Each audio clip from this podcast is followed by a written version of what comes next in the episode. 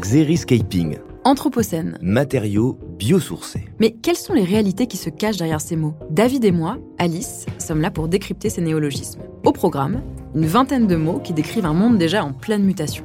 Alors suivez-nous, on vous explique tout. Et vous verrez que nous avons tous un rôle à jouer pour construire un monde plus durable. Constructing New Worlds par Saint-Gobain. Derrière les mots, des solutions et innovations pour un futur plus durable.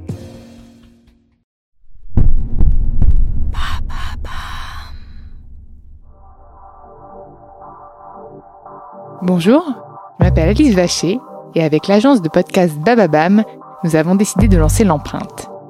Nous partons à la rencontre d'entrepreneurs, de PDG de grands groupes, de directeurs de la communication, de la RSE, qui se battent chaque jour pour valoriser l'image, l'empreinte de leur entreprise.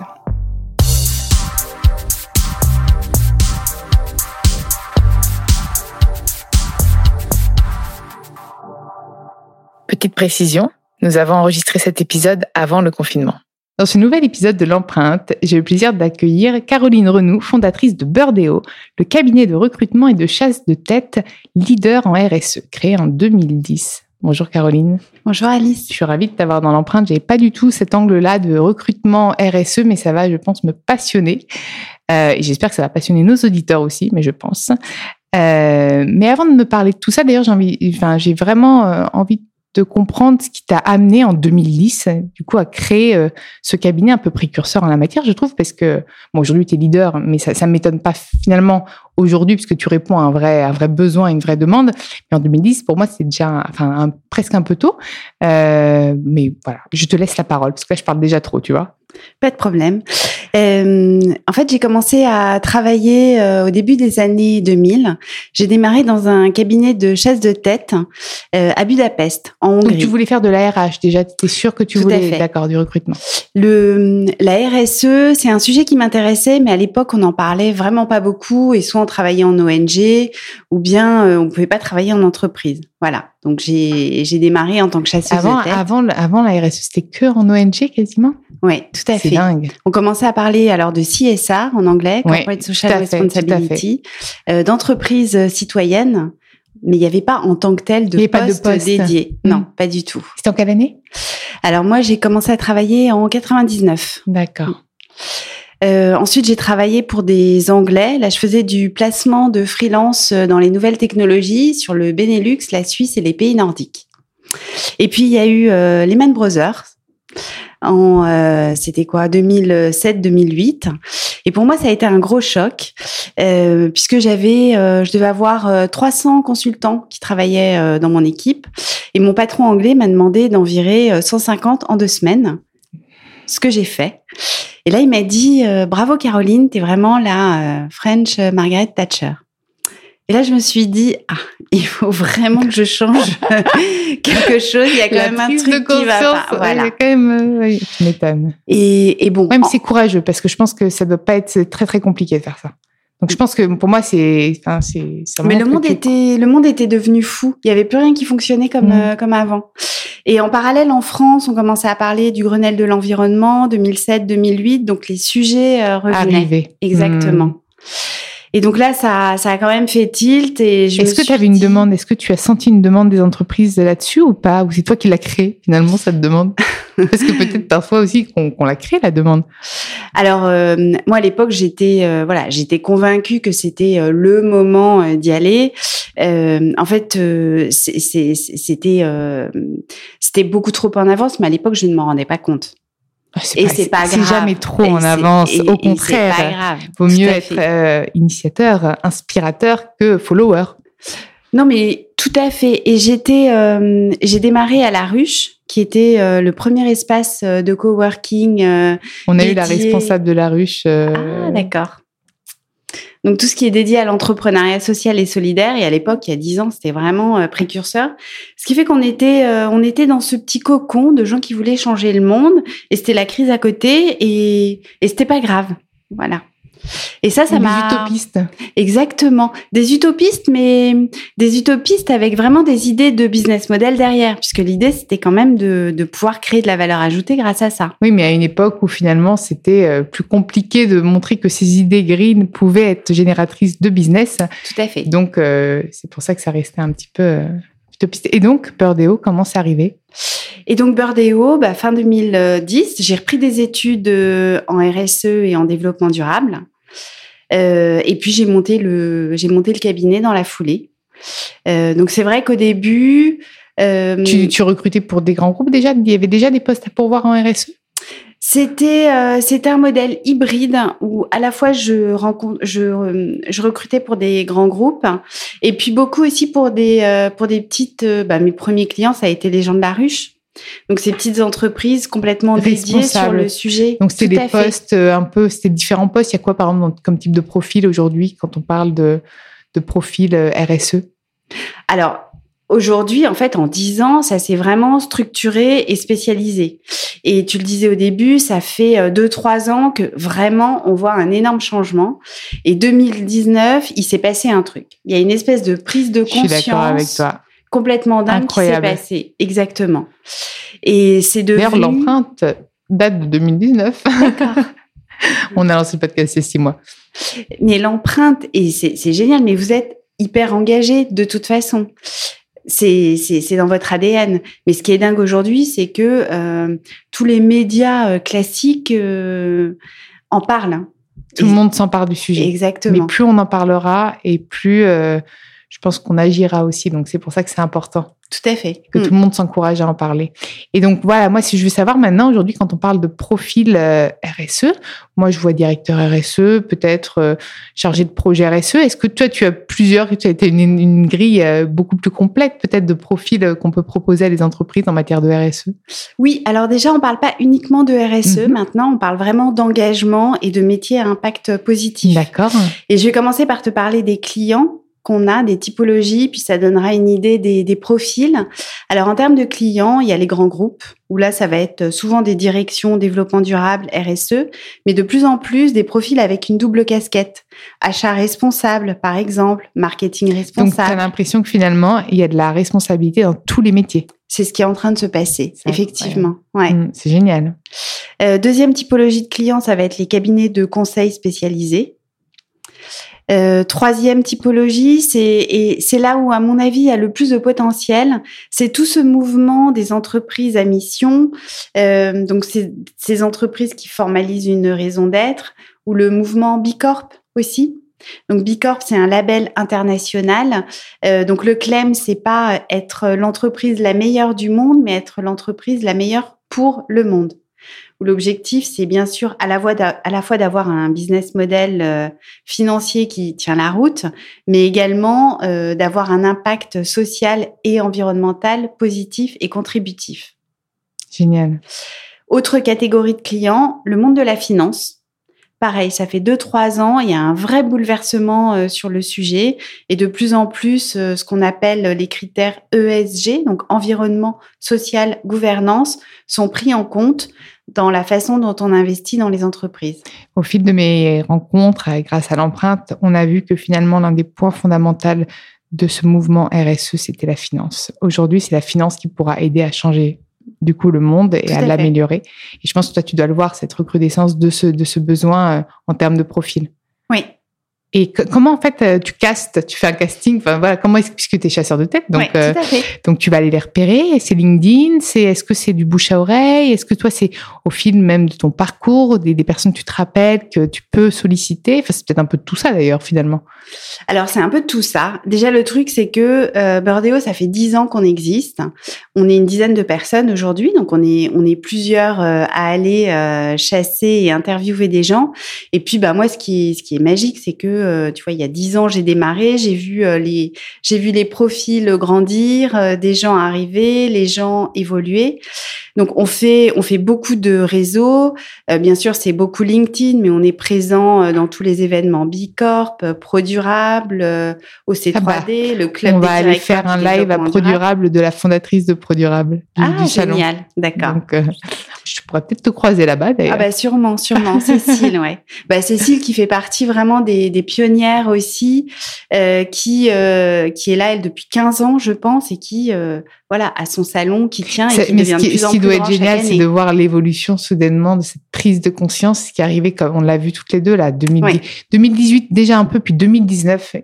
Révolution, on va l'appeler Ouais. la révolution verte, je sais pas, enfin, j'ai lancé ce mot. Si vous êtes pour la révolution verte, tapez 3. non, mais voilà, il y a une espèce de prise de conscience, mais qui est géniale parce que c'est une prise de conscience positive. Oui. C'est pas euh, juste, euh, elle n'est pas dénonciatrice, elle est un petit peu parfois, surtout du côté média, qui essaye un peu juste d'investiguer, de dénoncer plutôt que d'encourager. Mais je trouve pas uniquement. Je trouve Oui, que de plus en fait. plus, j'entends des personnes en parler positivement, Mm. de parler de business vert, de business responsable, de d'arrêter trop ce, ce greenwashing, puisque maintenant même les marques ne peuvent plus en faire, puisque le consommateur est éduqué, le consommateur Tout à fait. euh, voit quand une marque euh, vend ses produits sur euh, sur sa responsabilité sociale et environnementale. Euh, et puis ces nouveaux acteurs comme toi, euh, Burdeo. D'ailleurs Burdeo, d'où vient ce nom? Est-ce que c'est t'as as eu l'idée comment? Ça veut dire quoi? Est-ce qu'il y a un sens ou pas forcément? Ça vient de bird oiseau, puisqu'on trouve les oiseaux rares du développement durable. Ah. Voilà. Et t'as un petit logo. J'ai même pas. Je t'avoue, que j'ai même pas vu le Il y a petit un logo. petit, il y a une petite, euh, une petite aile d'oiseau en fait. Oh, c'est minimaliste, tu vois, comme quoi tu ne dépenses pas trop d'encre non plus, tu restes écologique. Et au sein d'ailleurs de ton cabinet, est-ce que vous aussi, vous êtes euh, ambassadeur de ces valeurs, vous faites attention euh, euh, à votre utilisation de papier, etc. Est-ce que vraiment c'est un ADN commun? Et d'ailleurs, les personnes qui t'ont rejoint, est-ce que c'est des personnes engagées ou finalement pas forcément? Euh, alors, euh, Burdeo, déjà, nous, on fait partie d'un écosystème. Alors, avant, on était à la ruche. Maintenant, on est dans un lieu qui s'appelle le 3 rue du Louvre, où on est plusieurs cabinets euh, de conseil engagés sur ces thématiques. Donc, pour moi, c'est vraiment important d'être dans un écosystème comme ça. Après, euh, Burdeo, on est également euh, labellisé Bicorp, dont je te parlais tout à l'heure. Euh, donc là, euh, on s'engage, on est audité à avoir... euh, Forcément, quand tu ah, as ce type de exactement. Et puis à s'améliorer aussi. Et de toute façon, les gens qui rejoignent Burdeo, bien évidemment, ce sont des gens qui sont très engagés, mais ça ne suffit pas, que ce soit pour rejoindre Burdeo ou pour les autres entreprises. Et nous, c'est vraiment notre savoir-faire, c'est-à-dire que euh, pour faire ces métiers, c'est des métiers qui sont passionnants et qui sont difficiles. Donc il y a un certain nombre de critères qu'on va évaluer. Donc bien sûr, il y a les valeurs, ça c'est euh, la base, mais ça ne suffit pas. Ensuite, il y a la posture. Il faut que ce soit des gens qui soient capables de démontrer euh, la valeur ajoutée de ce que ça apporte. Ils peuvent être militants, hein, militants à côté, mais euh, c'est pas forcément nécessaire. Exactement. Pas dans leur posture, en tout cas en entreprise. Ensuite, on va regarder s'ils ont une culture générale, globale de la RSE et du développement durable, s'ils connaissent euh, les ODD, par exemple. Parce qu'on peut être... paraît euh, être la base quand même, normalement. Oui, mais il faut quand même le vérifier. On Mm, peut être tout à euh, fait, passionné d'empreinte carbone, mais pas se rendre compte que euh, Hmm. il y a du sociétal aussi euh, à C'est vrai que souvent, il y en a qui, qui oublient cette partie sociétale. Exactement, ouais. Ensuite, on va regarder la culture générale entreprise, hein, puisqu'il faut être capable de parler autant à un CEO que à quelqu'un qui travaille dans une boutique, qu'à un directeur financier. Ensuite, on va regarder certaines soft skills, donc des, des, des compétences comportementales, euh, parce que pour faire ces métiers, il faut être tenace, il faut être euh, courageux. Tenace et courageux parce que on doit délivrer des messages qui sont pas toujours euh, très positifs.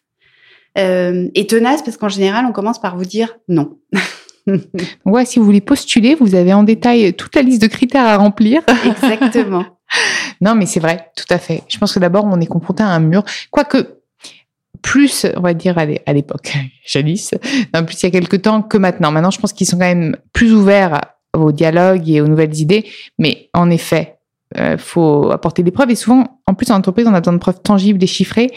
Euh, c'est compliqué dans, ce, dans ces secteurs-là d'amener euh, du tangible ou du, du chiffré euh, rapidement. Quoi. Et du temps long aussi. Parce La que des fois, on va proposer des idées qui sur le business model vont avoir un impact négatif à court terme, mais qui sur le long terme permettront à l'entreprise de continuer à vivre. Et est-ce que tu as croisé des talents euh, qui aujourd'hui sont un peu connus dans la, dans la RSE au cours de ton parcours euh, que tu as recruté, etc., toi aussi? Ah bah il y en a plein, mais je, je voilà, mon métier est très confidentiel. Oui, d'accord. Je, je, n'ai pas le droit de, voilà, de je peux pas donner les noms. Oui, mais il y en a beaucoup là, et donc Exactement. tu dois être très fier. Après, c'est comme tes bébés, ferait un petit peu. Bah, mes bébés, non, mais c'est sûr, ce qui est formidable, c'est qu'on voit vraiment au bout de dix ans que les gens évoluent, les choses euh, évoluent, il y a de plus en plus de monde qui s'intéresse au sujet, et ça, c'est un truc qui est quand même assez euh, formidable, ouais. Je suis ravie. Et quelles sont les prochaines étapes, du coup, pour toi, pour ton business? Continuer? Alors là, on vient de lancer une plateforme qui s'appelle People for Impact avec un 4. Et là, l'idée, c'est euh, que les freelances qui sont spécialisés sur ces domaines puissent euh, s'enregistrer et nous, on va leur chercher des missions. Ah, c'est génial. Parce que le monde du travail évolue. Euh, il y a de plus en plus de gens qui sont en freelance, que ce soit choisi ou subi, et c'est important de pouvoir leur proposer des missions qui ont du sens et qui sont professionnalisantes. Bah, c'est génial. Est-ce que tu as envie de rajouter des choses? Bah, la, la, la, dernière chose que je pourrais rajouter, c'est que euh, euh, c'est vraiment des, des, des, métiers qui sont euh, passionnants. Il y a plein, plein d'opportunités. Alors j'entends parfois, euh, oui, mais il y en a pas tant que ça, etc. C'est pas vrai, il y en a plein, sauf que effectivement, c'est difficile. Il faut être euh, patient, il faut être tenace et il faut être courageux et il faut euh, travailler. Enfin, il faut toujours se tenir au courant de ce qui se passe parce que c'est des choses qui évoluent beaucoup. Et je terminerai en disant que voilà, tout n'est pas simple. Il faut pas faut, faut, baisser les bras. En exactement, faut pas baisser les bras et comprendre que le monde il est complexe. Et moi en fait j'ai encore une, question. J'allais j'allais terminer, mais j'ai encore des petites questions. toi, mais vraiment pour toi, euh, est-ce que au quotidien tu es engagé? Tu te, tu te considères ou pas comme écolo ou pas? Ou finalement euh, juste euh, tu fais attention, mais pas surtout? Alors moi je suis hyper engagée. Le truc, c'est que bien sûr, je ne le suis pas assez et euh, je fais plein de, euh, je fais plein de compromis tout le temps parce que euh, parce que j'habite à Paris. C'est compliqué en fait d'être engagé vraiment, d'être même ceux qui sont zéro déchet. J'ai tenté moi une journée zéro déchet, c'est même mais j'y arrivais pas. C'est très très, c'est hyper dur. Et en fait, le problème c'est quand on est des femmes très actives, je pense, pouvoir caler ça dans notre emploi du temps en plus du reste, je pense que c'est compliqué en fait. Ben, je pense qu'il, moi, ce que je vise, par exemple, pour le zéro déchet, c'est le zéro déchet. Le zéro déchet, j'en suis incapable, mais le moins de déchets possible. Tout à fait. Toujours les sacs utilisables. Euh, voilà, je suis entièrement d'accord avec toi. Mais le zéro, j'ai tente une fois. Fais-toi, lance-toi ce défi-là. Je te promets. Si tu y arrives, tu m'appelles parce que moi, en fait, j'y arrivais pas. C'est vraiment très très compliqué. Je sais que je suis pas prête aujourd'hui, là, dans ma vie de tous les jours. Bon, ben, est-ce que tu aurais un message pour nos auditeurs?